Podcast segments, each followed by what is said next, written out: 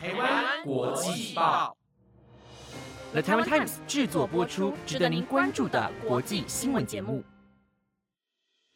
欢迎收听台湾国际报，我是心情，马上带您来关心今天一月五号的国际新闻重点。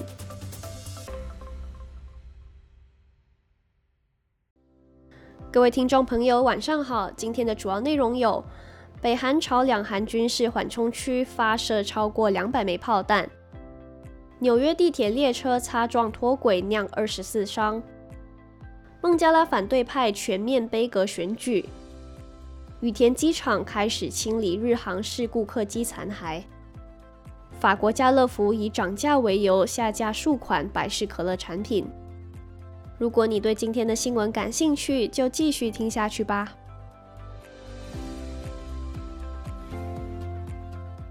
首先带您来关注，南韩联合参谋本部公报市长李成俊五号召开紧急记者会，表示，朝军当天上午九点到十一点，在白领岛北方长山甲一带和延平岛北方登山串一带发射超过两百枚海岸炮。并落入北方界限一侧，没有韩军和国民受伤。鉴于炮弹落入韩半岛西部公海的缓冲地区，连参将北韩这次射炮定性为挑衅行为。李成俊表示，北韩去年十一月二十三号单方面宣称废除韩朝九一九军事协议后，在缓冲地区重启射炮，这是威胁韩半岛和平并加剧紧张局势的挑衅行为。根据韩朝二零一八年签订的九一九军事协议，韩朝在西海和东海北方界限一带划设缓冲地区，以防发生偶发性军事冲突。由此，在缓冲地区射炮或进行海上机动训练，都是违反该协议的行为。这是北韩自从二零二二年十二月六日以后，时隔十三个月再次朝海上缓冲地区射炮。李成俊说：“加剧韩半岛紧张局势的责任完全在于北韩。连参向北韩发出严正警告，并敦促他们立刻停止挑衅行为。韩军正与美方保持紧密合作，密切关注并监视北韩相关的动向，并且将针对挑衅采取相应的反制措施。”接着来关心美国纽约市地下铁今天发生两列车擦撞出轨事故，导致二十四人受伤，三条地铁线服务严重中断，在将近下班尖峰时间造成通勤混乱。法新社报道，现场有数十辆警车和消防车协助乘客疏散。由于三条地铁线受到严重的影响，旅客必须另寻替代路线。在场紧急救护服务指挥官说，没有人丧生，二十四人受到轻伤。事发地点在曼哈顿上西城中心地区。消防局指挥官说，本单位在下午三点左右获报有两辆列车相撞。纽约市地铁在社群平台 X 上说，列车在九十六街附近出轨后，一二三线服务严重中断，紧急小组正协助乘客并进行调查。美联社报道，现场警方表示，一列一号线列车和一列大都会运输局工程列车在九十六街站附近往北行驶时擦撞，出轨的载客列车随后疏散大约三百人。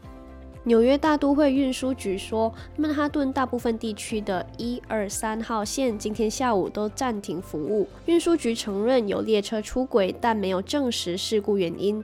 纽约市警察局表示。有七名乘客和一名乘务人员被送医。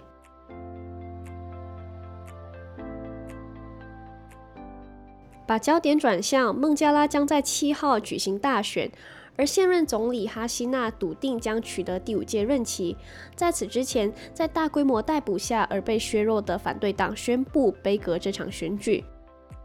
哈希娜的执政党人民联盟党在这个曾经为贫穷所困的国家实现了亮眼的经济成长，这要归功于为世界主要快时尚品牌带来了利润丰厚的成衣出口业。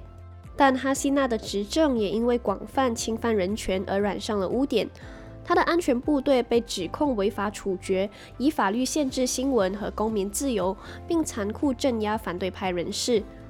在争取席次方面，人民联盟党几乎极少或根本没有可与之竞争的对手。但该党在少数席次未推派候选人。此举动显然是为了避免孟加拉国会被贴上一党机构的标签。许多年轻选民表示，他们没有意愿参加一场他们认为缺乏真正选择的竞选。主要的反对党孟加拉国民族主义党和其他政党去年举行一系列的集会，要求哈希娜下台，支持由一个中立的看守政府来监督七号的选举。孟加拉国民族主义党表示，在随之而来的镇压中，大约两万五千名反对派干部遭到逮捕，其中包括孟加拉国民族主义党的整个地方领导阶层。政府称这个数字为一万一千人，另外还有数万人躲起来。再来继续关注日本航空一架客机在一月二号降落东京羽田机场时，与海上保安厅一架飞机擦撞起火。机场人员今天开始清理跑道上烧焦的客机残骸，有三辆配备裁剪设备的挖土机开始拆解飞机。路透社报道，三辆配备裁切设备的挖土机开始拆解这架飞机。其中一辆挖土机将零件吊到一辆大卡车上，数十名穿着全白工作服、戴着安全帽的工作人员在旁边监督。日本运输安全委员会一名官员说，这架日航客机上的座舱语音记录器尚未找到，但飞行资料记录器已经在三号取回。日本 TBS 电视台报道。官方希望能在本月七号前完成机骸清理工作，并将机骸运到机库，让东京都警视厅检查。日本运输当局正在调查导致海保厅飞机进入日航客机即将降落的跑道情况，有关当局才刚开始展开调查。航空专家认为，一起飞机事故会发生，通常是因为多道安全防护失灵所导致的。美国国家运输安全委员会主席霍曼迪表示，美国非安官员将协助日本读取机上黑盒子资料。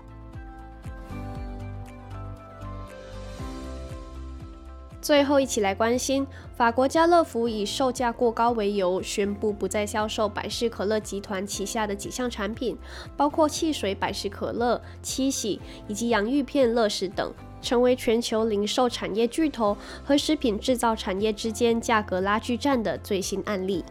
根据路透社报道，法国家乐福的发言人表示，法国、意大利、西班牙和比利时的家乐福门市从四号开始，将在百事可乐集团旗下的产品货架上张贴写着：“由于价格上涨到令人无法接受，本店将不再贩卖此品牌产品的通知。”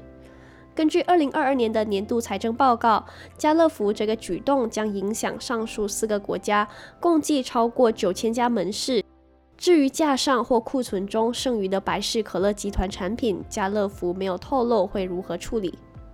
值得注意的是，目前家乐福的顾客对此保持正面态度。有人表示：“我一点也不感到惊讶，我认为货架上有很多产品滞销，因为它们变得太贵了。”而且都不是我们可以避免购买的非必需品。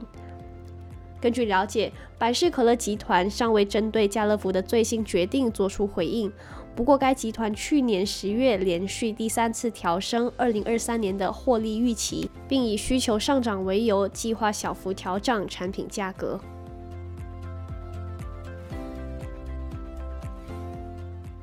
以上就是今天的新闻内容。最近我身边很多朋友都感冒了，包括我自己也是。今天就不得已带着很重的鼻音来播报新闻，希望大家可以多多谅解。那听众们也要好好的照顾自己的身体哦。我是心情，我们下次再见。